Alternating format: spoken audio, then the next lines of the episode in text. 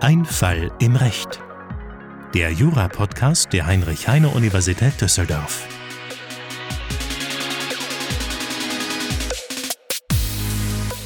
Ja, auch wir begrüßen euch zum Erstsemester-Special von Ein Fall im Recht, dem Podcast, in dem wir die Fälle aus dem echten Leben besprechen, die jedem von uns mal passieren können. Ich bin Luca.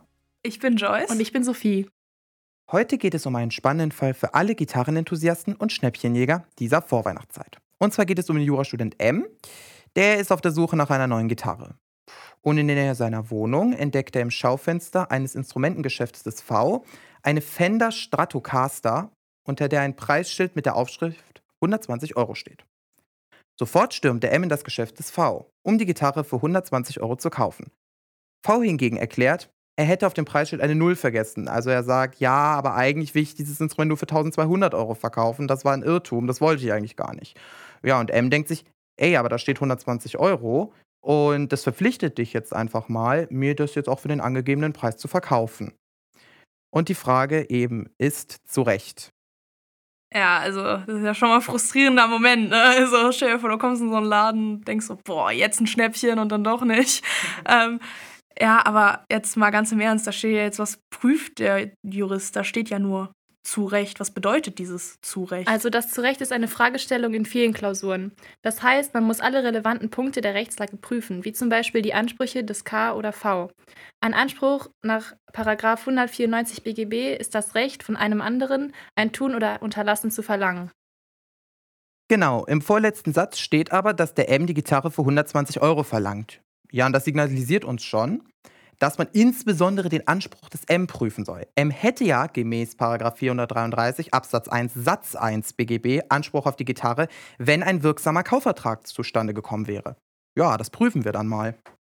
Äh, okay, also M hat eventuell die Chance, die Gitarre für 120 Euro zu kriegen, wegen dem Paragraphen 433 Absatz 1 BGB oder wie fängst du die Prüfung jetzt an? Mal ganz im Ernst. Nein, wir machen das mit bestimmten Formalia. Man beginnt mit dem Obersatz. M könnte gegen V einen Anspruch auf Übergabe und Übereignung der Gitarre aus 433 Absatz 1 BGB haben.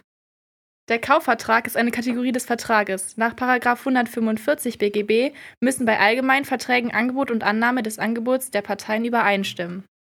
Also ich versuche das jetzt mal mit eigenen Worten. M hat nur Anspruch, wenn ein Kaufvertrag und damit auch ein Vertrag generell besteht.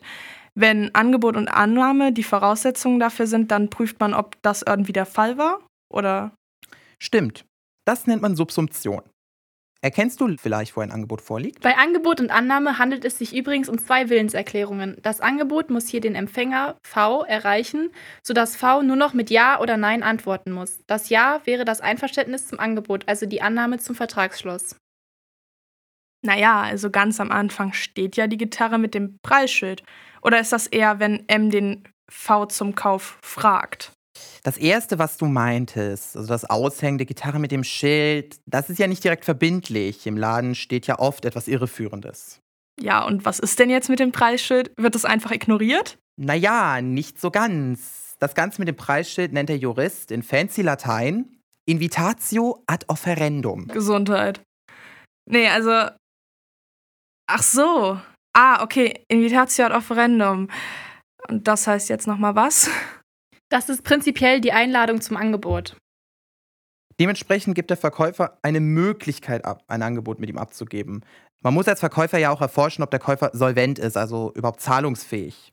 Das heißt, er hat eben nicht sofort einen Rechtsbildungswillen. Und das zweite Problem ist, man stelle sich jetzt mal vor, fünf Leute wollen diese Gitarre kaufen und er ist ihnen zur Herausgabe verpflichtet, dann ist er ja zu einem Schadensersatz verpflichtet. Ah, das heißt also, dass M sagt, er möchte die Gitarre für 120 Euro kaufen, ist dann das Angebot. Der M geht rein, fragt den V, sodass dieser mit Ja oder Nein antworten kann. Eigentlich könnten wir somit schon sagen, dass der Fall abgeschlossen werden kann. Aber gucken wir uns noch eine Kleinigkeit an.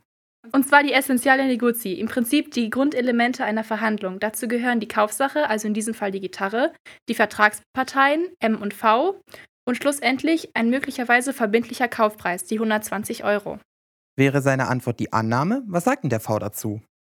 Ja, aber der lehnt ab und will die für 1200 Euro verkaufen. Das war ja sein eigentlich beabsichtigtes Angebot. Genau, laut Paragraf 150 Absatz 2 BGW wäre dies aber keine Annahme. Das ist ein neues, abgeändertes Angebot für 1200 Euro statt des ersten Angebots für 120 Euro. Und das lehnt der M ja wieder ab.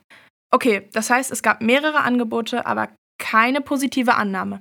Keiner hat den Kauf oder die Übergabe, Übereignung akzeptiert. So? Richtig, es gab keinen Kaufvertrag.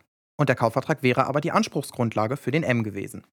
Abschließend schreibt man dann, es wurde kein Kaufvertrag geschlossen. Dadurch hat M gegen V keinen Anspruch auf Übergabe und Übereignung der Gitarre aus 433 Absatz 1 BGB. Also einfach gesagt hat unser Jurastudent M in der Vorlesung nicht richtig aufgepasst und dadurch eine Invitatio ad Offerendum mit einem Angebot verwechselt und kein Recht auf den Kaufpreis von 120 Euro. Dann bedanken wir uns bei euch fürs Zuhören. Es hat uns sehr viel Spaß gemacht. Danke dir, Sophie. Danke dir, Luca. Und wir hören uns demnächst. Tschüss. Ciao. Tschüss.